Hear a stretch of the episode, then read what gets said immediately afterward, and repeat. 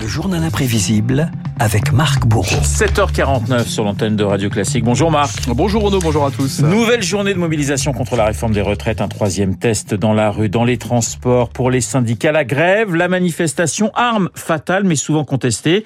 Eh bien c'est le thème ce matin de votre journal imprévisible. Et petite devinette, pour commencer Renaud, allez-vous reconnaître la voix de ce syndicaliste célèbre? Depuis un certain temps, on a mené campagne contre l'occupation des usines. Alors, est-ce que vous me répondez Renaud Je dirais Léon Jouot. Léon Jouot, bien joué, leader de la CGT dans les années 20 et 30. Avant J'ai de créer- gagné quelque chose Alors vous avez gagné, bon, on verra à la fin peut-être. D'accord. Euh, Donc leader de la CGT dans les années 20 et 30 avant de créer Force ouvrière après la guerre, Léon Jouot. Et le concept de grève, nous sommes en 1938. Pour qu'ils puissent s'exercer sans dommage pour l'ordre public, il faut évidemment empêcher les collisions entre les ouvriers conscients et les ouvriers inconscients. Alors exercice pratique en 68, grève, manifestation et signature des accords de Grenelle, augmentation du SMIG et création de la section syndicale d'entreprise. Première impression de Georges Segui à la CGT. Il a fallu tout de même cette grève pour que des revendications ont pu enfin trouver une solution, sinon en totalité, au moins en partie. Nous avons, à la fin de ces délibérations, apprécié ce qui était positif et mis en évidence aussi qu'il restait encore beaucoup à faire. Il est tout juste temps de rendre impossible ce qui est inacceptable. Georges Segui ou encore Henri Krasuki, Eh oui. évidemment redoutable négociateur et un sens de la formule. Henri Krasuki et quelques séquences mémorables, comme lorsqu'il apporte un chèque aux grévistes de l'usine Peugeot de Mulhouse en 89. Krasuki mélange les centimes, les francs, anciens et nouveaux. 180 000 centimes répartis à égalité. 1 million 118 000 francs. J'ai fait une erreur dans les chiffres, c'est pas la première fois. 118 000 francs, 1 million 180 000 centimes. Pas ça D'accord, Quand ça veut pas, n'est-ce pas Kra- Ça veut pas, ça veut. Tu sais qu'il était fan d'opéra. euh, Il était Henri fan d'opéra, c'est ouais. vrai, oui. Henri Krasuki, euh, raillé par de, de très nombreux hum- humoristes. hein. Pour le coup, c'était pas de l'opéra. hein. Le plus célèbre, Coluche, dont l'un de ses derniers sketchs était consacré au PC et à la CGT.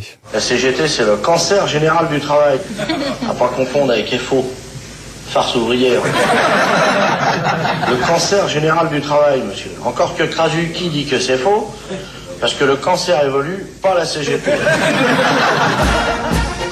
Renaud, vous aurez peut-être reconnu la bande originale du film Moi, il y en a vouloir des sous. Nous sommes en 1973. Jean-Yann, pas commode non plus sur le syndicalisme. Ben voilà, patron, on est bien embêté, mais euh, on vient déposer un préavis de grève. Et c'est la centrale qui nous pousse.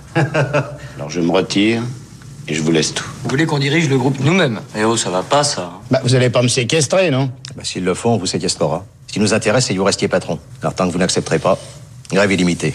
Voilà, retournement de situation. Les chefs d'entreprise hors écran ont aussi la dent dure contre les syndicats du CNPF au MEDEF de Geoffroy Roux de Bézieux. Quand on regarde la CGT, on a l'impression que l'économie n'a pas bougé depuis 40 ans.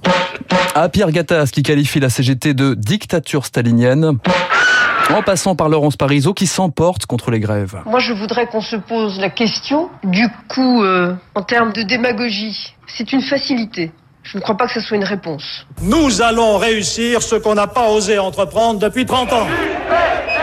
La France s'installe dans les grèves, des grèves qui s'étendent, se durcissent. Je vais maintenant demander pratiquement à tous les secteurs d'activité progressivement de rentrer dans la grève. 1995, la France paralysée contre la réforme Juppé, poignée de main historique dans les cortèges entre Marc Blondel de Force ouvrière et Louis Vianney de la CGT, union mais aussi division chez les syndicats. Retrait du plan Juppé-Nota. Nicole Nota, leader de la CFDT, ciblée pour ses positions favorables au gouvernement. Nota, qui fait entendre une voix dissidente à cette époque et tacle la stratégie radicale de Marc Blondel. L'attitude qu'il a prise m'apparaît davantage être une conduite d'échec.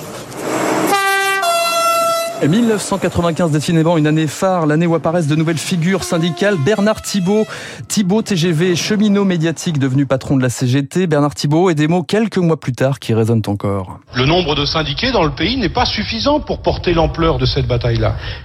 Aujourd'hui en France, 10% des salariés sont syndiqués, une donnée qui n'a sans doute pas échappé au duo de circonstances Philippe Martinez, Laurent Berger, CGT et CFDT en ce moment dans les cortèges. Le succès, il est aussi lié au fait que les syndicats disent la même chose. On ne veut pas du report de l'âge égal de départ en retraite. On sait ce qui peut nous diviser parfois, mais là on est d'accord là-dessus. Alors l'Union euh, fera-t-elle la force derrière la bataille des retraites? Renault, ces prochaines semaines pour les syndicats, prennent des airs d'opération sur lui.